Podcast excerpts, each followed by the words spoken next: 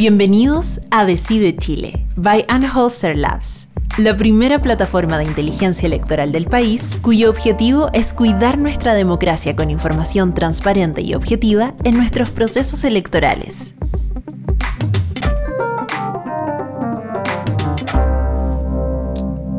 Buenas tardes, muchas gracias a todos los que van a participar hoy día del panel. Bienvenidos al ciclo de conversaciones de Anholster Labs sobre las distintas miradas frente al próximo plebiscito. Yo soy Antonio Díaz, gerente general de Anholster. Me acompaña Ana María Galmes, eh, nuestra asesora estratégica de comunicaciones. Eh, y hoy vamos a conversar con eh, los periodistas María Angélica Bulnes y Eduardo Olivares sobre la influencia de la radio en el proceso electoral, así como la importancia del periodismo de datos. María Angélica es periodista de la Universidad Católica, tiene un máster en Política y Comunicaciones de la London School of Economics, ha trabajado en distintos medios como Que Pasa y La Tercera, profesora en las universidades Alberto Hurtado y La Chile, y actualmente trabaja en Tele 13 Radio en el programa Mesa Central. Eduardo es periodista de la Universidad Católica, PhD en Ciencia Política de la Universidad de Manchester, actualmente editor general de Radio Pauta y hombre con pasado en medios escritos como El Mercurio y La Tercera. María Angélica y Eduardo, muchas gracias por acompañarnos. Muchas gracias a ustedes por la invitación. Muchas gracias, Ana María, Antonio. Gracias. Oye, para soltar un poco la mano, Ana María. Sí. Eh, una de las cosas que, que nos ha pasado eh, a nosotros últimamente, y yo creo que probablemente ustedes han pasado por lo mismo, es como esta reinvención de la radio eh, que ha surgido el último tiempo, que yo creo que muchos creíamos que la radio había muerto y yo creo que ha resurgido desde octubre del año pasado como un medio, no solo en Chile, en parte del mundo entero, como un medio bastante, eh, en este universo de fake news, un, un universo bastante creíble de noticia eh, global. O sea, si uno confiaba en las redes sociales, yo creo que eso ha, eso eso ha cambiado notoriamente. ¿Qué ha implicado para ustedes eh, del punto de vista profesional hacer e ese cambio del medio escrito tradicional a una plataforma de radio? ¿Les gusta más? Eh, ¿Los desafía? Eh, ¿Cómo lo ven? Si quieres parte tú, María Angélica. Bueno, lo que pasa es que con el tiempo yo me he dado cuenta, bueno, hay varias preguntas o varias cosas sí. que, que, que, se pueden hablar ahí, pero con el tiempo yo me he dado cuenta que lo que me gusta a mí es comunicar. Y entonces que, que el formato eh, no importa tanto, o sea que lo que me gusta es poder, entonces puede ser estar en escrito, estar en la radio, estar haciendo clases, todas son distintas formas de, de estar comunicando y, y, y, es, y, es, muy fascinante poder ir viendo cómo uno se va adaptando a los distintos formatos, cómo los puede ir combinando, sobre todo en este mundo como más multimedia, en que quedarse encasillado en uno, eh, no sé si tiene tanto sentido, a menos que, bueno, que tú realmente tengas vocación solo para uno, pero porque, porque están todas las posibilidades abiertas. Entonces, cuando, cuando escuchaba la pregunta me acordé de una historia eh, de Picasso, no vayan a creer, por favor, que yo me comparo ni me siento Picasso, pero es que justo estaba leyendo la otra vez que Picasso, cuando era chico, su hermana siempre le ponía desafío, entonces le decía, ya, dibuja, qué sé yo, una gallina, pero parte dibujándola por las patas. Y entonces después la vez siguiente le decía, ya, dibújame una gallina, pero ahora parte por el pico. Y así. Y entonces Picasso adoptó eh, como esa fórmula para, para siempre en su vida. Nunca partía dibujando desde el mismo lugar. Y lo mismo pienso yo como en términos como de, de, de comunicación y con relación a los formatos, como que eh, es una manera de ir siempre repensando la manera en que tú vas eh, comunicando. ¿Cómo, ¿Cómo empiezas esta vez? ¿Empiezas en la radio? ¿Empiezas por escrito? Eh, lo que tú quieres contar, ¿dónde cae mejor? Entonces no me parece tan incompatible, creo que vivimos en un mundo en que, en que uno ya no se encasilla tanto en el formato, sino que están los distintos formatos abiertos. Perfecto. ¿Y Eduardo, sí. tú? Totalmente de acuerdo, eh, porque creo que cuando, cuando te gusta, cuando esto te apasiona, la verdad es que el formato pasa a ser simplemente el canal mediante el cual transmites eh, lo que reporteaste o lo que sabes. Sin embargo, yo creo que hay algunas diferencias que, que um, ocurren en la práctica y no tiene que ver tal vez con eh, el deseo de uno o la, o la, propia intención de uno de convertirse tal vez en periodista de radio, de prensa o de televisión. Tiene que ver a veces con las eh, naturales capacidades para hacer algo mejor que otra cosa. Hay personas, hay los Picasso, que pueden ser capaces, ¿cierto?, de ser muy plásticos y de ser eh, muy buenos pintores o escultores. Entonces hay periodistas que pueden desempeñarse excelentemente bien, como la María Angélica, ¿verdad?, en la prensa escrita como en radio o en televisión. Gracias, Eduardo. Ay, pero por favor, sí es verdad. Y hay ocasiones también en que hay periodistas que son de, prensa escrita, y la verdad es que quizá en radio no lo pueden hacer tan bien, ya sea porque tienen un problema en la voz, porque tienen un problema de fluidez, porque se les corta la inspiración, pero cuando tienen concentración y tiempo suficiente escriben maravillosas piezas eh, de crónicas, por ejemplo. Y lo mismo con la televisión. En fin, los dedos para el piano importan y, y es verdad que un eh, periodista completo, integral, debería ser capaz de eh, entregar el mensaje, la comunicación, ¿cierto?, de una manera, a ver, al menos idónea, en cualquiera de las plataformas, que es lo que al final importa, que es, comunicar, ¿cierto?, transmitir un contenido. Pero existe esa dificultad, ¿ok? Así como no cualquier médico puede hacerlas todas, todas las especialidades, tampoco no todos los periodistas pueden ser igualmente buenos en todas las plataformas. Algunos podrían y otros quizás no tanto. Perfecto. ¿Puedo, eh, hacerle una pregunta, Eduardo? ¿No te parece, Eduardo, que igual hay algo, una conversación entre lo escrito y la radio? En términos de que tú vas contando una historia.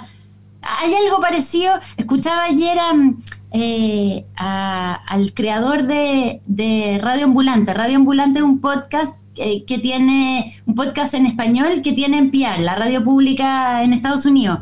Eh, y él decía que como nuestras formas de ir escuchando radio van cambiando y han cambiado mucho en el último tiempo, como ahora escuchamos mucho más radio con audífonos, antes la experiencia de la radio era más colectiva, se prendía la radio y se escuchaba como grupalmente, en cambio ahora escuchamos mucho con audífonos, eh, se parece como a estar leyendo. Mm. Y yo encontré que tenía mucho sentido lo que él planteaba, porque eh, claro, como que eh, hoy día la relación con la radio es, es más íntima, es más parecida a la lectura de lo que puede haber sido antes. Yo, estoy de acuerdo, yo creo que eso pasa. Mira, me hiciste acordar de una vez de un director eh, que él le gustaba, decía él, tener a, director de un medio escrito, le gustaba tener a periodistas que vinieran de la radio. Y yo decía, ¿pero por qué? Bueno, porque son más rápidos. ¿ah? La radio además tiene la gracia de que los periodistas suelen ser así, ¿ok? Instantáneos, hay que salir y hay que lanzar el mensaje ahora. Estamos hablando de un periodo tal vez pre-internet, ¿ok? pero, pero vale igual, vale en el sentido de que hay ciertas dimensiones que se pueden ir complementando. Pero ahí hay algo muy interesante porque eh, la radio, y, es súper bueno el, ejemplo que, que diste, María Angélica, que es que la radio digital propiamente tal, esta radio que te acompaña a ti solo en un audífono es algo reciente. O sea, yo, yo diría en los últimos 10 años es cuando efectivamente explota con, yo diría que un gran, un gran catalizador de esto ha sido Apple con los podcasts que después empezaron a masificar y así sucesivamente. Pero yo me acuerdo bastante bien del periodo que viví en Estados Unidos en que los programas de NPR eran maravillosos porque tenía ahí programas de auto, programas de resumen de noticias, partía ahí con las noticias del día y era algo que uno se había desencantado con este boom de Internet. Entonces, hoy día volver a la radio es algo es algo, por ejemplo, doy un ejemplo, en octubre del año pasado lo único que yo escuchaba durante el estallido social era la radio, era lo único que no me producía angustia. Todo lo demás de ver las escenas era absolutamente angustiante, era, y sentía también que era poco objetivo, porque también tú empezabas a ver un nivel de violencia tal, y después la radio empezaba a mencionar que la violencia era en algunos sectores, no era en todas partes.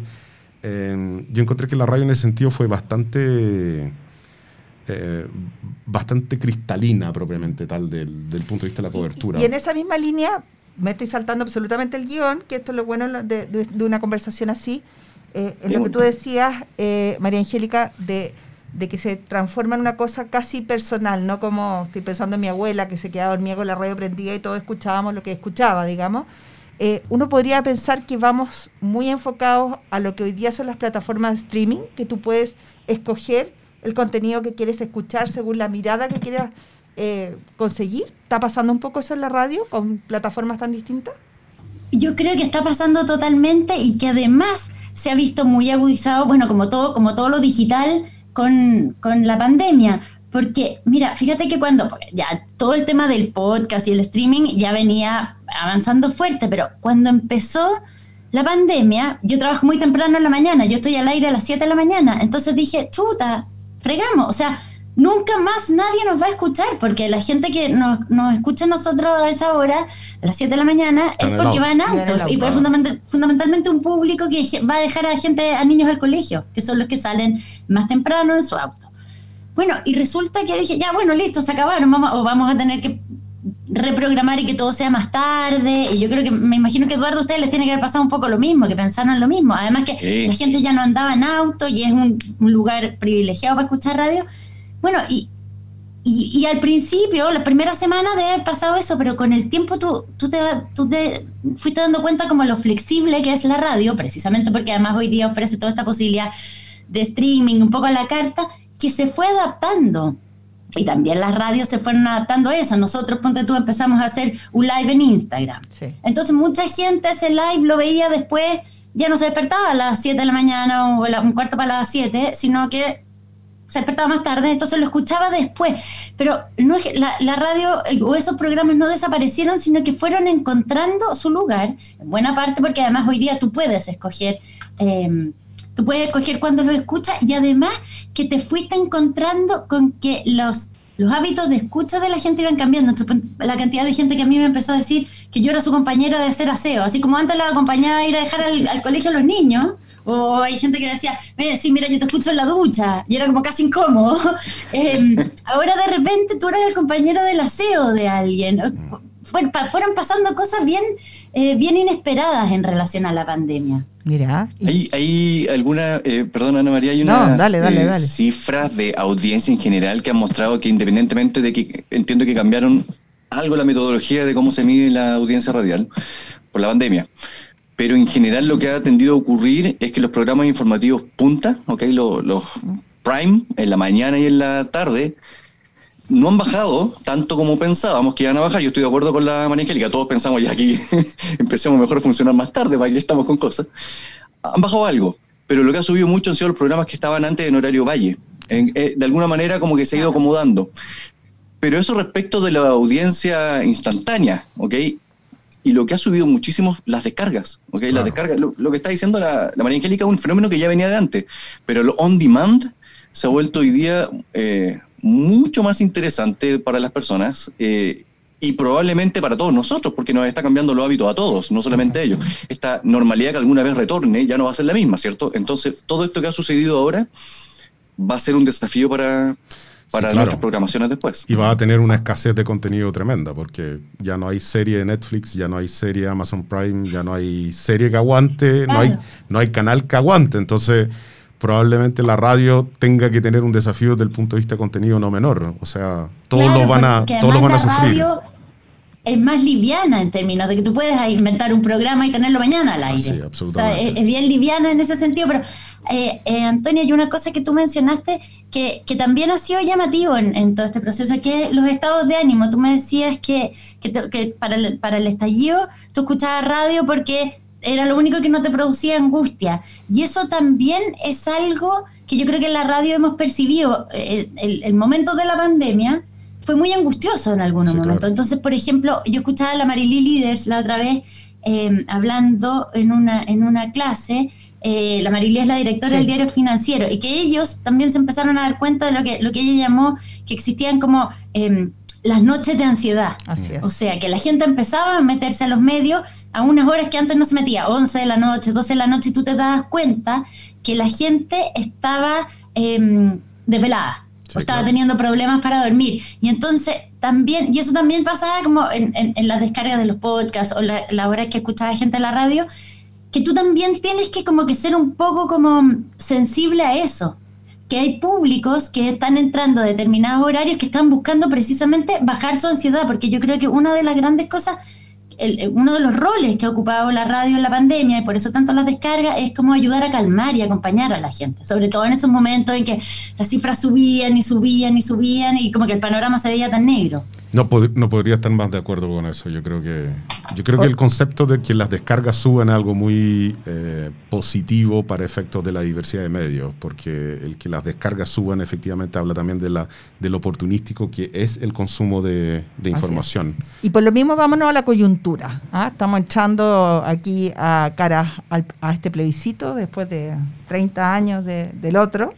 Eh, ¿Cómo ven ustedes? Eh, que va a ser el manejo que está haciendo, el manejo de la radio. Pauta ha hecho unos diálogos constitucionales en que, como ustedes bien dicen, uno los puede descargar a distintas horas, ustedes también en, Radio eh, T13. Entonces, ¿cuál es ahí el foco? Eh, partimos después, nos vamos a meter un poquito más en el análisis que hizo Cristóbal de esta radio Cervel, pero ¿cómo ven ustedes eh, desde el punto de vista de la propaganda publicitaria eh, cara a todo el proceso electoral que se viene partiendo por este plebiscito del 25, pero sabiendo que vienen muchos hitos eh, más importantes después? Eduardo, parte tú. Sí.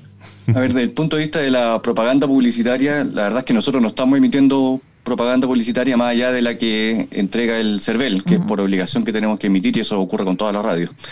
Eh, y sobre los programas, yo siento que por el perfil de público que apuntamos TTS, radio y, pauta, que, que es a, línea, en línea gruesa similar, buscamos siempre privilegiar contenidos eh, a ver, serios, con personas que puedan hablar de los distintos temas eh, de una manera, a ver, no, no pantagruélica. ¿okay? Eh, tratamos de que las personas eh, que, aparecen en la radio sean personas con un eh, criterio en general, que no llamen ni al desorden ni al caos, pero que tampoco digan que aquí se va a levantar el apocalipsis si es que gana una opción u otra.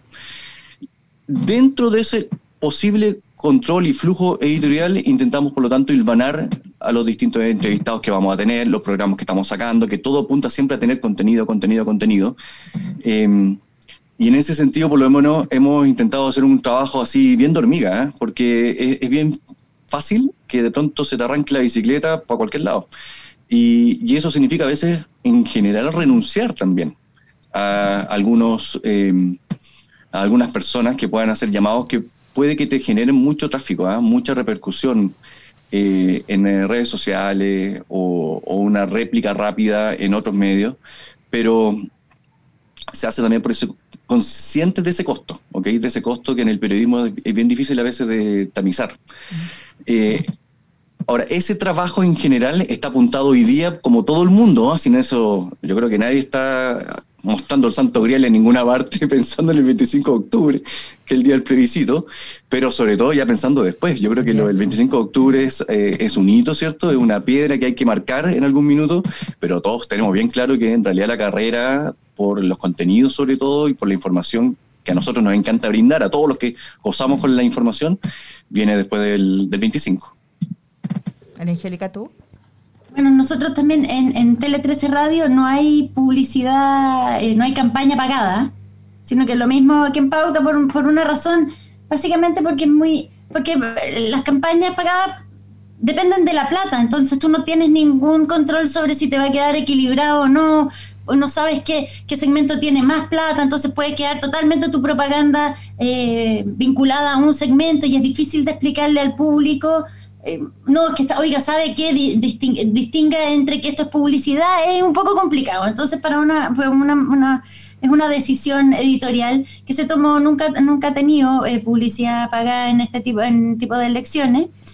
Eh, y entonces, como medio, bueno, nuestra, nuestra labor, el, el, plebiscito parece como un proceso sencillo, pero la verdad es que en la medida en que uno se va metiendo, hay un montón de preguntas. O sea, son muchas preguntas porque es un proceso completamente inédito al que estamos entrando. Nunca ha pasado en Chile y además, y en bien pocas partes del mundo, se ha dado un proceso como eh, de cambio constitucional eh, así de participativo y masivo. Hay algunas experiencias, pero son más bien fenómenos nuevos. Entonces, hay mucho que explicar. Uno, uno en la medida en que se va metiendo, se va dando cuenta de, la, de, la, cantidad de preguntas que van apareciendo. Entonces, bueno, yo creo que ahí nuestro trabajo es ser bien majadero en términos de informar de que nadie se quede con, o nadie que por lo menos tenga ganas de no quedarse con preguntas sin resolver, eh, no ayudarla con eso.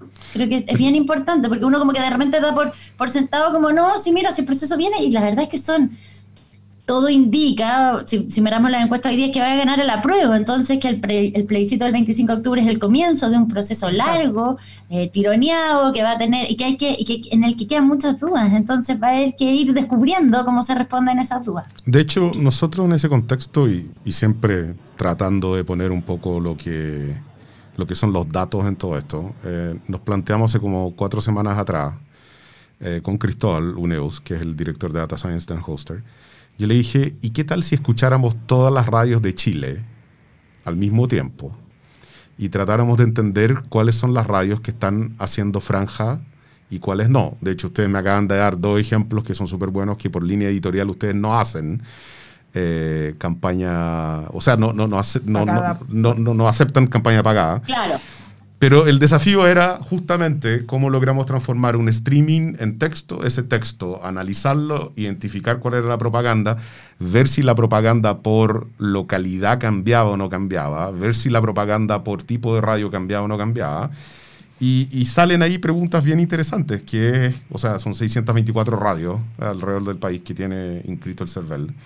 Eh, Yo quedé impresionada con la cantidad, con la cifra. ¿Viste? Sí. Porque además tal, Talca y Concepción, impresionante. O sea, muchas radios. Entonces ahí hay nichos que, sería interesante que lo analizáramos un poco, porque ahí, ahí eh, veíamos entre las cosas que, les, enviamos era, era eso, ¿no? Que, que hay nichos muy concretos, como es el mundo evangélico, por ejemplo, o el mundo de los pequeños agricultores, que esperan una cierta tipo de campaña de ciertos partidos políticos entonces, ¿cómo, ven ese escenario que es distinto al de ustedes, que tiene una línea editorial de entregar contenido, pero no participar de ninguna eh, mirada más indicadora, digamos? Yo, solamente quisiera decir que no estamos emitiendo propaganda, pero no, no estoy muy seguro de que no hayamos querido emitir, Pero solamente quisiera aclarar. Eso es muy bueno que nos em, sinceremos. Muy bien, Eduardo.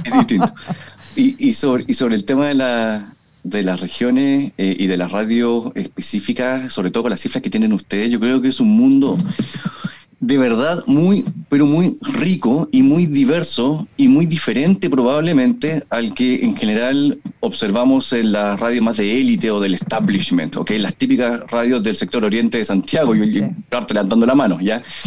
Porque en las radios en, en región, en comunas más pequeñas, usted mencionaron lo evangélico, los agricultores, la llegada entre el locutor y el, y el escucha es muy directa, es de llamar por teléfono, por ejemplo. Entonces las personas salen en la radio, tienen una duda, llaman. La persona que habla en la radio es un, es un guía en muchas ocasiones, a veces hasta el vecino. El, el lugar donde están ubicadas las radios puede ser en una casa a veces súper pequeña, en una habitación, en un departamento, es decir, hay de todo, ¿ah? con una infraestructura que a veces uno no se la cree, cómo montan una radio apenas con, tan pocos artefactos, ¿ok? Claro, hoy día tenemos computadores, pero antes no existían y las radios existían igual. Eh, y además sucede, y esto es un fenómeno muy interesante, que los eh, políticos, y esto va a ser súper relevante lo que, en el proceso que venga a continuación, saben de eso y por lo tanto tienen un desempeño que los vincula con la radio porque saben que llegan directamente a ese público.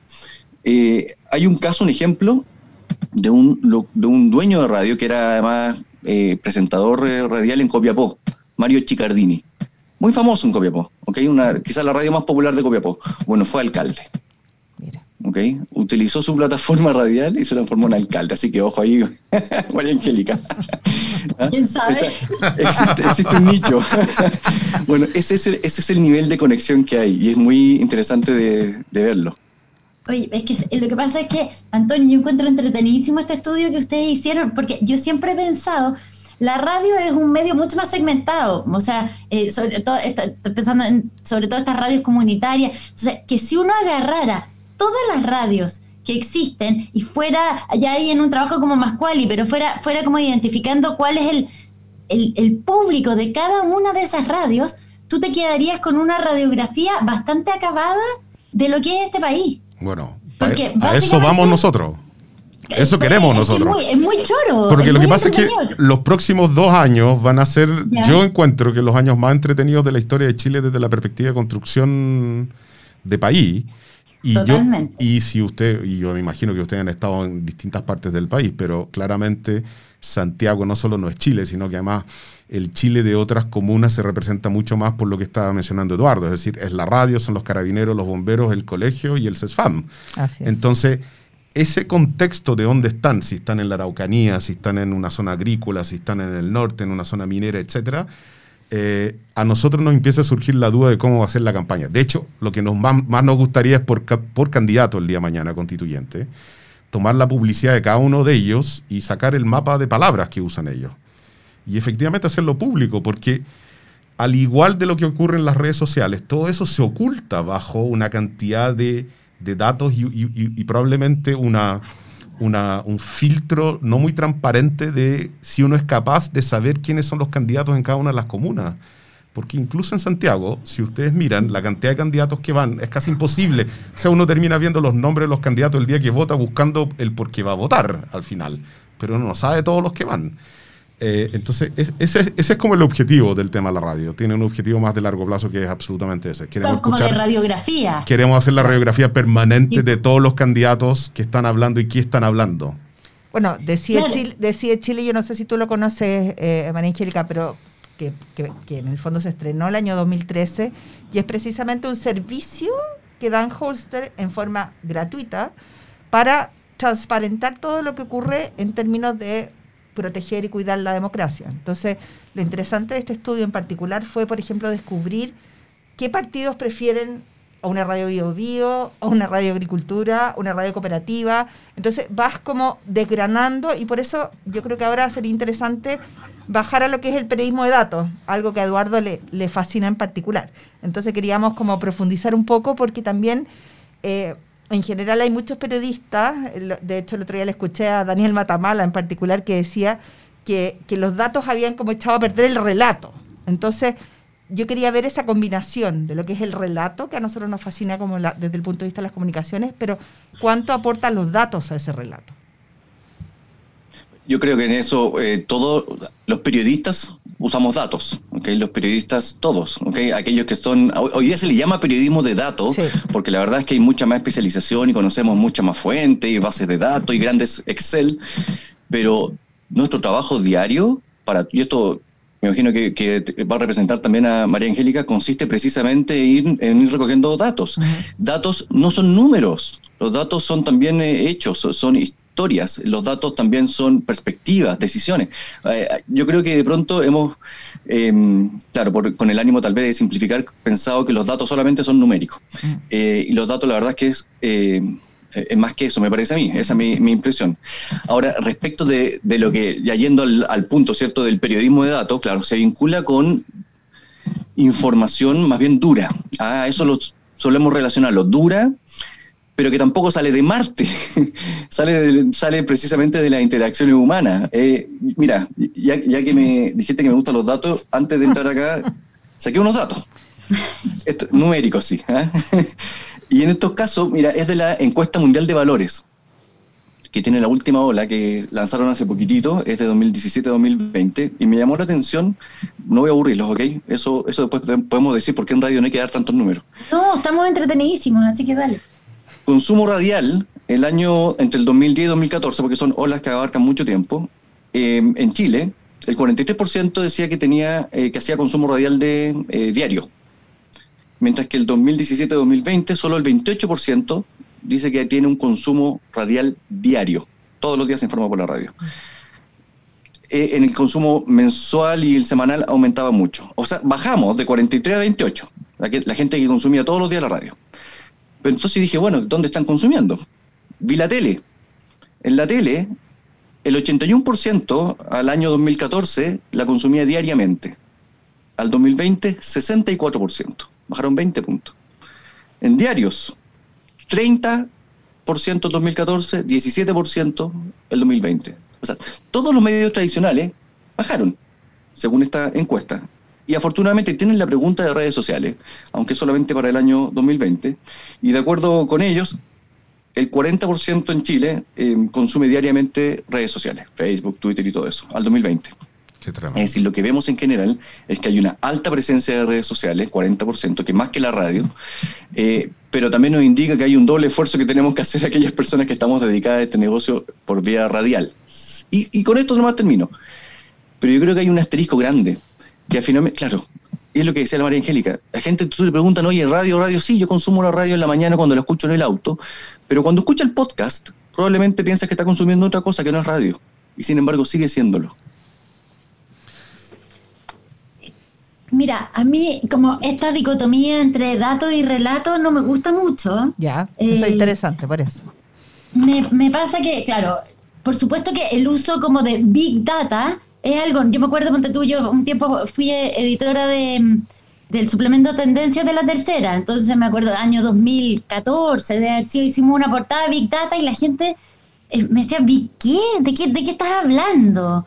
Eh, hoy día ya es un término súper instalado, creo que también esta dicotomía tiene que ver con que es algo nuevo que probablemente todavía no aprendemos a usar bien, pero eh, por, mira, te voy a poner ejemplo, Alma el, observatorio Alma, que son, no sé, ¿de cuánto? 50 antenas, lo único que hace es recopilar datos, datos, datos, datos, datos, millones de, o sea, una cantidad inabordable eh, de datos con lo que, si, si tú te encuentras con lo que te, entrega Alma, claro, no es nada. Pero Alma lo que te está entregando es que el otro día encontraron que podía haber potencial vida en Venus.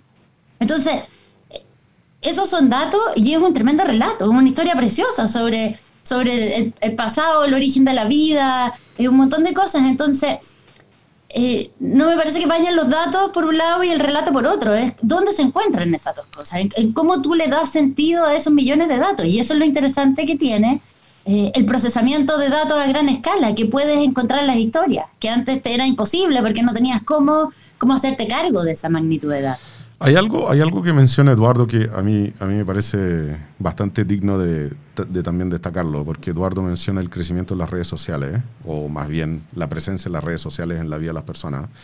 Y hay una parte, eso sí que no mencionaste, Eduardo, que es que las redes sociales son adictivas. Por definición de cómo las han armado, son adictivas. Y, y a mí me da un poco la percepción de que lo que ocurre con la radio es que no te genera la adicción o sea, yo personalmente he apagado Instagram, Facebook, Twitter de todos mis, eh, de todos mis teléfonos, porque primero sentí que me escuchaban y uno puede ser paranoico al respecto de eso y decir si te están escuchando o no te están escuchando. Y, y en ese yo, yo, habiendo trabajado en Estados Unidos y en Yahoo, soy paranoico porque me acuerdo toda la información que ellos guardaban y, y cómo la guardaban.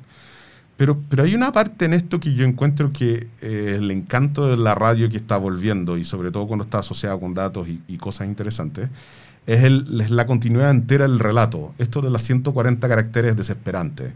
Esto de la foto en que yo estoy feliz permanentemente es desesperante. Entonces, esa parte a mí me parece de lo que ustedes mencionan eh, es algo que yo creo que el encanto va a volver, de la misma forma como las personas volvieron a comprar baldosas Córdoba, que era una empresa quebrada en los 80, y que ahora es un hit que todo el mundo quiere tener baldosas Córdoba en la casa.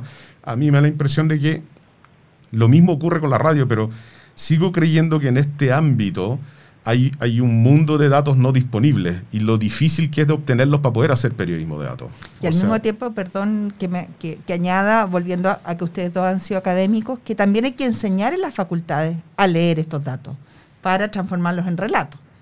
Entonces, ¿cómo ven esa mirada?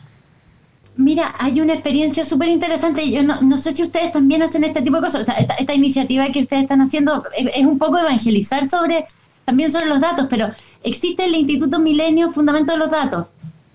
Sí. Que es uno de estos grandes centros científicos en que eh, se cruzan científicos distintos, de distintas partes. Y parte de sus actividades de extensión es precisamente un taller de datos para periodistas. Para, precisamente para lograr ese cruzo, o sea, para que los periodistas logren entender. Em, uno, la dificultad que tiene conseguir los datos, pero qué pueden hacer, las cosas que pueden hacer cuando los tienen. Porque como, como dices tú, Ana María, em, bueno, esta es un área nueva, entonces yo no sé cuánto, eh, cuánta energía le han puesto a, en las escuelas de periodismo, bueno, porque todavía no hay tanta gente que pueda enseñarlo. Claro. Entonces, creo que hay una, gran, hay una gran tarea por hacer ahí. Porque yo no digo que todos los periodistas tienen que, que, dedicarse a esto, pero sí yo creo que todos tienen que tener ciertas nociones básicas, por lo menos, para poder entender y para cuando ellos no pueden hacer la recopilación de datos, saber dónde, dónde, dónde sí, lo, con quién la pueden hacer, dónde buscar.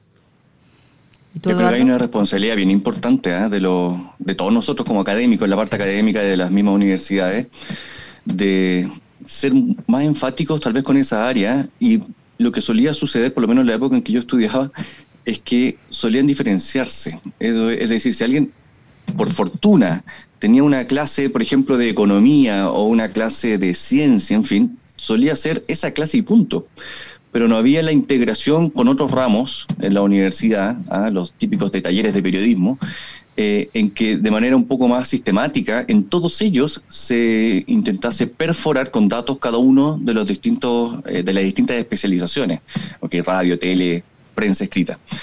Y, yo creo que eso es una, es una lástima, ¿eh? porque hoy día todo el mundo tiene que, por lo menos los periodistas, ¿okay? tiene que saber leer un gráfico. Yo sé que esto suena una perogrullada, pero yo me acuerdo cuando estaba en Manchester había un profesor de una universidad que me decía que en el bachillerato de ellos, él mostraba gráficos simples, ¿ah? gráficos de barra, y se daba cuenta de que la mitad de los estudiantes ingleses, para que no hablemos solamente de que en Chile somos tan malos, no tenían idea, no sabían cómo leer un, gráfico de barras. ¿ah? Me llamó mucho la atención ¿sabes? cuando me lo comentó. Y, y si eso es así, podemos hacer dos cosas. ¿ah? O batallamos contra la realidad y decimos, no, esto no puede ser y, listo, y solamente me dedico a aquellos que sí saben leer gráfico. O intentamos, como dice la María Angélica, evangelizar. ¿ah? Yo creo, no, es mesiánico eso, tiene que ver más bien con la, con la idea, ¿cierto?, de, enseñar lo que uno sepa, ¿ah? en la medida que uno también sepa, con, mucha modestia, por supuesto. Pero em, es relevante, es relevante eh, precisamente porque si no tenemos datos, si no los eh, sabemos leer nosotros los periodistas, malamente vamos a poder entregarlos. Mira, hay una, hay una típica pregunta de periodista que, a mí me carga. vamos a pelar a los colegas, qué terrible. que me carga. Que es, que es cuando está una autoridad y le dicen, ya, pero ¿cómo usted se lo explicaría esto a la señora Juanita? O sea, para matar me carga porque, a ver, entonces, ¿cuál es tu pega? Digo yo, amigo, amigo mío, colega mío, ¿cuál es tu pega entonces? Si la tuya es explicarlo esto a todo tipo de público, no es necesariamente de la autoridad que quizá no va a saber. Ah, pero se supone que somos nosotros los profesionales preparados para eso. Pero, pero les pongo un ejemplo. ¿ah? Nosotros, dentro de todas estas cosas y de, eh, que vamos a estar trabajando durante el plebiscito, eh, recopilamos eh, el listado de todos los cores eh, concejales, alcaldes, diputados y senadores. Y el equipo ha estado durante tres semanas, un equipo de cuatro personas buscando sus redes sociales eh, y su, inclinación. su inclinación política y así sucesivamente. Y diría que es extremadamente frustrante porque en realidad todo eso lo debería tener el CERVEL y lo debería tener a un clic. Y, y, yo diría, desde el punto de vista del periodismo y del relato, uno debería ser capaz de decir, oye, mira, de todos los concejales de Chile, solo un 60% vive en la comuna en la cual fue electo, por ejemplo. Eh, y, métricas que al final del día deberían estar a la mano y ser parte de la conversación, tal vez pan pan vino vino que deberíamos tener como sociedad, eh, de cómo se eligen estos cargos y así sucesivamente, no están. O sea, es literalmente la búsqueda del tesoro. Eh, no aparecen en los sitios municipales, eh, es terrible. Yo lo encuentro bien terrible, no, no, no, no encuentro otra palabra. Bueno, lo vivimos con los decesos de, del, COVID. o sea, ahí tenemos la Alejandra Matus que se metió al DEIS y, y, empieza a contrastar estas cifras. Entonces, ahí está, como dices tú, Eduardo, la, el desafío de las facultades de formar periodistas que sepan buscar esos datos y saber leerlos. Pero es caro no solamente eso, pero es que lo que pasa es que, porque a lo mejor puede ser, tú dices, em, ya no, tú no puedes formar a todos los periodistas para que se dediquen a ser analistas de datos, pero lo que sí puedes hacer es formarlos para que puedan hacer las preguntas, porque lo que hizo la Alejandra Matu es hacer la pregunta. Exacto. Ella hizo la pregunta y dijo, a ver, ¿qué está pasando con, con, con los muertos? ¿Qué pasa si yo comparo la cantidad de personas muertas este año con las personas que habían muerto en los años previos al COVID? Que es una pregunta que hizo antes el New York Times y el Economist, que salieron a buscar en base a ciertas metodologías esos datos. Y la Alejandra Matú lo que hizo fue tener la pregunta correcta y entonces acudió a una persona que la podía ayudar a procesar esos datos, que en este caso era su hermano, que es ingeniero, pero podría haber sido otro, pero en el fondo fue a buscar. Eh, entonces, tampoco el desafío es tan enorme de que todos tengan que ser eh, analistas de datos, sino que, que, puedan hacer las preguntas correctas. Eso sí requiere un manejo al menos eh, básico, por ejemplo, de estadística. Porque si tú no, tú no, tú no entiendes los gráficos, ni puedes no entiendes lo que puedes hacer con números, el tipo de preguntas que se le pueden hacer a los números, claro, difícilmente se te van a ocurrir las preguntas. Entonces, requiere ciertos conocimientos, pero no es que te requiera que todos seamos expertos. No, no, por supuesto, pero saber hacer la pregunta, exacto. Pero Claro. también creo que pasa por una por un por una, una parada del, del, del mundo y de la sociedad civil en exigir que los datos se entreguen también. Por Eh, supuesto. yo creo que este concepto de, eh, eh, de transparencia es muy bueno, lo que tenemos, pero el formato en que entregan la información es absolutamente inútil. Eh, Súper rezagado. es un PDF escaneado que no permite hacer nada con él y usualmente uno tiene que ir y copiar la- las cosas a mano Claro, tenés que tipearlo todo. tipearlo todo. Entonces hay como, un, un- hay como una, una, una potestad de que los datos son de ellos y en realidad están obligados a entregármelo, pero te lo va a entregar de la peor forma posible para que no se te haga fácil la vida. Y es un reclamo que lo hago personalmente, pero, pero es notable. O sea, yo encuentro que lo del padrón, eh, la forma como lo publica el CERVEL, Está bien, es para proteger a las personas, pero en realidad no tenéis por qué publicar los RUT de las personas ni los nombres completos a esta altura del Exacto. país. Pero si vais a entregar el padrón electoral y para que uno lo pueda analizar, entrégalo para que sea fácil analizarlo, pues no, no para que sea extremadamente complejo hacerlo. Entonces, como que están estas dicotomías que las encuentro pésimas. Pero Antonio, Mira, ¿te eh, puedo hacer yo una pregunta a ti? Pero por supuesto. ¿Qué, qué, ¿Cómo has visto en el contexto de la pandemia? O sea, la, la pandemia y la demanda que ha habido de distintos sectores de contar con más datos y mayor transparencia. ¿Crees que ha hecho una diferencia? O sea, ¿esto se ha traducido en una mejora en términos del acceso y la entrega de los datos o estamos igual? Yo creo que... eh, El ejemplo de lo del IAM, pues después poner. Exacto, pero, Ahí. pero yo creo que en general lo que uno no considera en la pandemia y las personas que están, porque en esto la pandemia además vino la vorágine del periodismo de datos y, y que todo el mundo empezó a hablar de datos y el R y, y da- Big Y Data y todo lo demás. La y- Exacto. Eh, yo, yo lo que creo es que la gente no ha visitado un CESFAM, eh, muchos de estos que han hecho modelos, conocen poco la realidad de los hospitales, en que la autoridad máxima es el director y el CEREMI es más bien una relación de tira y afloja con los directores de hospitales. Conoce poco la institucionalidad que gobiernan los hospitales en, en Chile. Yo creo que si en Chile tenéis 100 hospitales hay 700 formas de comprar remedios distintas. Eh, por lo tanto, cuando uno habla de que hay un sistema, una plataforma que captura los datos y lo hace disponible para que otros hagan análisis, yo desde el primer día, yo creo que la Ana María de testigo le dije, Ana María, yo creo que eso es un conjunto de planilla Excel para juntar los datos.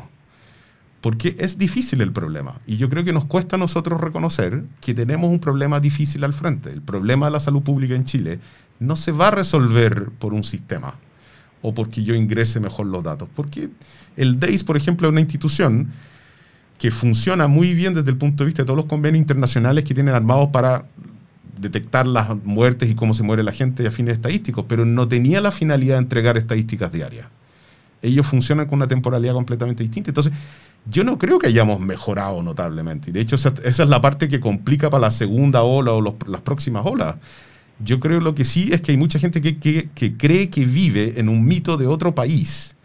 Y cuando se da cuenta en el país en que estamos, porque nos faltan datos, porque no somos buenos para analizar pam, pam, vino, vino lo que vemos al frente, creen que vivimos en otro país. Y yo creo que todos los países han tenido problemas con datos en esto. Todos. Yo no he conocido ningún país que no tenga problemas con datos en esto. Pongamos el ejemplo de España. O sea, España es uno, pero además si tú, también. si tú te vas a los más complejos, incluso Alemania, este, Inglaterra, donde estuviste tú, Eduardo, que reconoció el otro día que había tenido un problema porque las muertes estaban en un Excel y se habían acabado las filas del Excel para efectivamente contarlas. En- Entonces, si en Inglaterra pasa, claro, la pues, si, Inglaterra pasa por ese problema, ¿qué puede uno esperar también cuando tiene un sector público que se ha literalmente transformado en los últimos seis meses en camas críticas? Yo, yo encuentro que es, es difícil hacer un diagnóstico de si hemos mejorado o no. Yo lo que sí creo que lo que falta reconocer es que es lo que realmente somos y dónde estamos. Porque yo creo que no reconocer eso es malo. Yo, yo, yo ahí mm, quisiera decir un, un par de cosas. Primero, en Estados Unidos también, a nivel, como más encima Sí, los absolutamente. norteamericanos están divididos a tantos niveles, nivel eh, del condado, estatal, nacional, ahí es, es muy difícil que se pongan de acuerdo en los parámetros. Pero habiendo pasado por el sector público yo mismo, yo pienso que hay una, una visión que comulga bastante con lo que está planteando Antonio. Allá, eh, las personas que tuvieron que empezar a activar la ley de transparencia en los servicios públicos, antes hacían otra cosa. Y un día, de un día para otro le dijeron, Capen, y tú A ti te toca mañana empezar a responder los correos de la gente que pide transparencia. Entonces, supongamos que hay una oficina con un abogado que está todos los días haciendo cosas de abogado en el sistema público, ¿ok? Y más encima le encargan esto. Entonces él tiene que ir, golpear la puerta del señor de la oficina de estadística. Oiga, me están pidiendo esto. No, porque esto yo no lo entrego. Pero me lo están. No, pero no. Y empiezan así entre ellos. Luego hay un jefe de servicio. O hay un jefe de unidad incluso antes del jefe de servicio. Toda esa dinámica que hay en un, sir- en un sistema, en un servicio público, en una pandemia además, dinamitó. Porque efectivamente el señor del hospital, ¿qué iba a estar preocupado de llenar ningún Excel? Pues si estaba preocupado de otras cosas. Y cuando le quedaba tiempo quería dormir. Exacto. Pero, y efectivamente yo creo que eso nos tiene que pegar a nosotros también como periodistas en el sentido, ya, ya, ya, ya los expertos en data que, que hay harto, ¿cierto?, en las redes sociales, de que todos nosotros, de alguna u otra manera, pucha, quizás estábamos súper cómodos en nuestro computador, esperando, el, haciendo el refresh para que llegaran los datos, pero detrás de todo eso, claro, estaban todos estos pequeños percances diarios que te explican de pronto por qué teníamos, ¿cuántas bases de datos van? ¿Ah? distintas, que se actualizaba, que no se actualizaba, que me pedían que bajara, que no la bajara. Es que era así, pues así funciona, así es cierto eso. ¿ah? Y, y me parece bien que hay que reconocerlo y hay que, hay que decir que ya no somos un Ferrari, pues somos una, somos una carreta.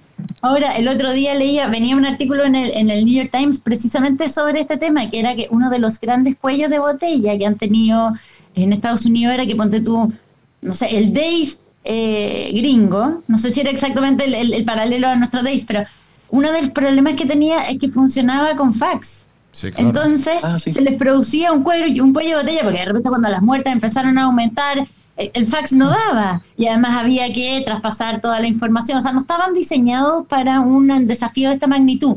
Pero ahí también yo creo que ha sido muy evidente en nuestro país eh, lo que ha ocurrido eh, en mostrar que la modernización de nuestro Estado también pasa por mejorar nuestros sistemas para recoger datos Absolutamente. que son muy, muy arcaicos y además muy dispersos. O sea, esto mismo de que funcionaban tres sistemas paralelos, que no conversaban entre ellos, o sea, que, que realmente se pierde mucho tiempo y, y mucho recurso y también, bueno, en este caso también vida, porque los sistemas no están bien integrados ni están bien diseñados. Ahora sí, está bien, eh, eh, esto es un desafío para el que nadie estaba preparado, pero que hay que tomar las lecciones que nos deja. Pero, ¿sabes qué? Efectivamente nadie está preparado. Yo, es como el, el ¿cierto? Todos sabemos eso, ninguno, nadie, ninguno de nosotros. Eh, pero había otras experiencias en el mundo que, ya que estamos en esta, ya no podemos retroceder en el tiempo, que perfectamente nos podrían ayudar en el futuro. Y hay un caso como el de Estonia, que es maravilloso, que es un país que integró todos los datos. O sea, uno a veces no se lo puede creer, pero por ejemplo, si nosotros tenemos que ir a la clínica porque nos duele algo, y vamos y ponen nuestros datitos, bueno, cuando tú vas a la clínica B, porque en la clínica ya no había hora para el, ¿cierto? para el especialista, bueno, en Estonia da lo mismo dónde fuiste, porque los datos están integrados, tus datos médicos, ¿ok? Con la protección adecuada de los datos personales. Cuando tú vas a la universidad y necesitas pedir un crédito solidario, no tienes que ir a la oficina del registro civil, después a la municipalidad para que te, para que te llene los datos del registro social de hogares. No, todo está integrado en el mismo sistema. Entonces vas a la, un- a la universidad y tiene tus datos y sabes si es que la persona tiene derecho a gratuidad, por ejemplo, o no. Y así, eh, para que hablar de impuesto interno, que en eso, en eso quizá en Chile sí estamos bastante bien eh, avanzados, pero si eso lo ¿qué te parece? multiplicáramos, ¿Qué ¿Te parece el problema de privacidad? Sí. no, bueno, y ahí está el conflicto, ¿ah? pero, pero lo han resuelto, o sea, mal, Pero- bien, pero lo han resuelto por lo menos en Estonia, eh, aunque están al amparo de la Unión Europea. Yo creo que ahí, claro, ahí tenemos una distancia sideral, Sí, sí, Pero, pero lo han resuelto, bueno, con penas muy grandes para aquellos que violen los datos privados. pero nosotros no vamos a cruzar el puente si no tenemos la conversación. Sé que este es el problema que tenemos en Chile. Uno habla de privacidad de datos, sin embargo, o sea, nosotros tenemos tecnología acá que hemos hecho, en la cual si tú superpones tres o cuatro padrones electorales, yo soy capaz de dar con toda tu familia. Simplemente por apellidos, por direcciones y así sucesivamente. Entonces, yo creo que hay, hay como una creencia. Yo creo que el, el documental que sacaron de las redes sociales en Netflix, que El dilema de las redes el dilema de las redes sociales, yo creo que es extremadamente positivo porque yo creo que el problema de la privacidad de los datos no está en la información ni siquiera médica que podría llegar a tener el Estado sobre mi persona. De hecho, estas empresas saben mucho más de mi persona por lo que yo uso y navego en ellas de lo que a mí me gustaría reconocer. Y por lo que yo le entrego, además. Absolutamente, y gratuitamente, Y gratuitamente. por lo demás. Pero, pero la parte que me parece, me parece muy positiva de lo que ustedes mencionan y, y- del periodismo de datos es que yo siento que en los próximos dos años se abre una puerta para hablar de pan pan vino vino en este país inédita. Eh, lo que a mí me preocupa es que recolectar la información es muy caro, porque va a salir gente con cualquier conejo de propuestas constituyentes o de cambios a la constitución y así sucesivamente. Y el gran tema va a ser cómo somos capaces de rebatir esto con datos de verdad. Eh, yo creo que ese es el gran tema que va a ocurrir. Sí. Y con esto ya vamos cerrando porque se nos ha pasado una hora maravillosa de conversación. Entretenidísima. eh, demasiado entretenida. Esto es para seguir mu- mucho rato, pero, pero como para cerrar, me encantaría que los dos hicieran un corte chiquitito de los desafíos que se nos abren en todos los ámbitos, desde, desde el periodismo de datos, desde, desde esta radio nueva, eh, de todo lo que ustedes ven como periodistas ya curtidos con mucho carrete, digamos. Bueno, yo creo que, que uno de los grandes desafíos que tenemos es que el mundo en que estamos es más complejo. O sea, eh, todos los problemas que queremos resolver involucran muchas variables. Entonces, no tienen una, uno quisiera respuestas sencillas, pero son respuestas complicadas en que eh, las opciones que tú tomes en un sentido tienen impacto en otras que, que, que te cuesta dimensionar. O sea, y entonces eso nos, ex- nos pide eh, dos cosas. Uno, ser bien creativo, porque hay que abrir la cabeza para entender los efectos que tienen las cosas o cómo se combinan las distintas variables. Y por otro lado, eh, un esfuerzo de, de explicar eh, bien, o sea, eh, estoy hablando yo desde los medios, del periodismo, en el fondo, ya no, ya no podemos seguir hablando para iniciados, como para asumir que la gente eh, ya entiende los problemas, sino que tenemos que ampliar nuestro vocabulario, nuestras capacidades de comunicar para que más personas entiendan, hay, hay, hay- para que entiendan como los dilemas de los cuales estamos hablando en este momento, que son dilemas complejos. Pero tenemos que hacer un esfuerzo para que, para que más gente los entienda. Yo también creo que hay que hacer mucho más esfuerzo y es, interesante porque pienso que tenemos muchas más herramientas que antes. O sea, porque la, la- las capacidades periodísticas o las directrices periodísticas, mejor dicho, son las mismas. ¿eh? Siempre estamos cuestionando, preguntando, requete preguntando, siendo incisivo, todas las cosas que ya sabemos de la Biblia del periodista, de buen periodista. Pero además contamos con herramientas que, imagínense yo, me imagino el año 88, ¿ah? haber tenido las mismas herramientas para haber eh, eh, hecho la disección de cómo, cómo era Chile ese año del plebiscito. Eh, y hoy día tenemos maravillas tecnológicas que están allí puestas precisamente, bueno, para aprenderlas, porque si no, ¿cómo las vamos a usar? Pero luego para comunicarlas. El desafío es grande, ¿eh? Sí. es grande, es caro, eh, porque requiere capacitación en muchos casos y luego requiere muchas horas de búsqueda y muchas horas de frustración. ¿Ah? Ahora, en eso, en eso es, eh, los periodistas sabemos de muchas frustraciones también. ¿Cuántas veces no hemos tenido el dato, cierto? Eh, a veces te demoras un día, a veces meses y luego sale que no era y ahí se tiene que dejar. ¿ah? Era una linda historia que no existió. Eh, y eso se aplica también para, para los datos. con la única, claro, con la única novedad es que ahora todo es más instantáneo y hay muchos más ojos que te están mirando ¿ah? en redes sociales, eh, en periodismo en general, ¿ah? yo no quiero hablar solamente ahí de radio. Y eso, claro, convierte todo esto en, una, en un ecosistema más exigente, pero para todos, ¿ah? no solo para los periodistas, también para los auditores, para los lectores. Bueno, María Angélica, Eduardo, muchísimas gracias por su tiempo. La verdad que ha sido una conversación muy interesante. Creo que con Antonio hemos aprendido un montón de cosas. Así es. Y la verdad que podríamos seguir mucho rato en esto, pero queremos dejarlos invitados. Esto es un- una línea de podcast que hemos ido abriendo de todos los temas. Hoy día en la mañana hubo uno muy interesante con, con la eh, María Teresa Valenzuela y con un investigador que hizo todo el análisis de lo que pasó en el St. George con respecto a Torres. la trazabilidad. Y, y mañana tenemos otro más que va a ser también muy interesante, así que los dejamos invitados a estos podcasts que ha abierto en Holster, sobre todo cara a- al próximo proceso eleccionario. Esperamos tenerlos acá algún día antes del 2030. eh, En forma presencial forma presencial y sana. y sin mascarilla. Eso. No, muchas gracias a ustedes por la invitación, súper entretenida la conversación, así que yo me despido al menos muy agradecida. Muchas Yo gracias. lo pasé súper bien también, María Gracias, Angélica. Eduardo. Muchas gracias, Ana María. Muchas gracias, Antonio. Que les vaya muy bien. Encantado. Gracias a Eso, ustedes. un abrazo. Chao, chao. Decide Chile by Holster Labs está conformado por un grupo de profesionales comprometidos que a través de su expertise tecnológico entregan análisis y contexto como un beneficio directo a la comunidad en procesos electorales.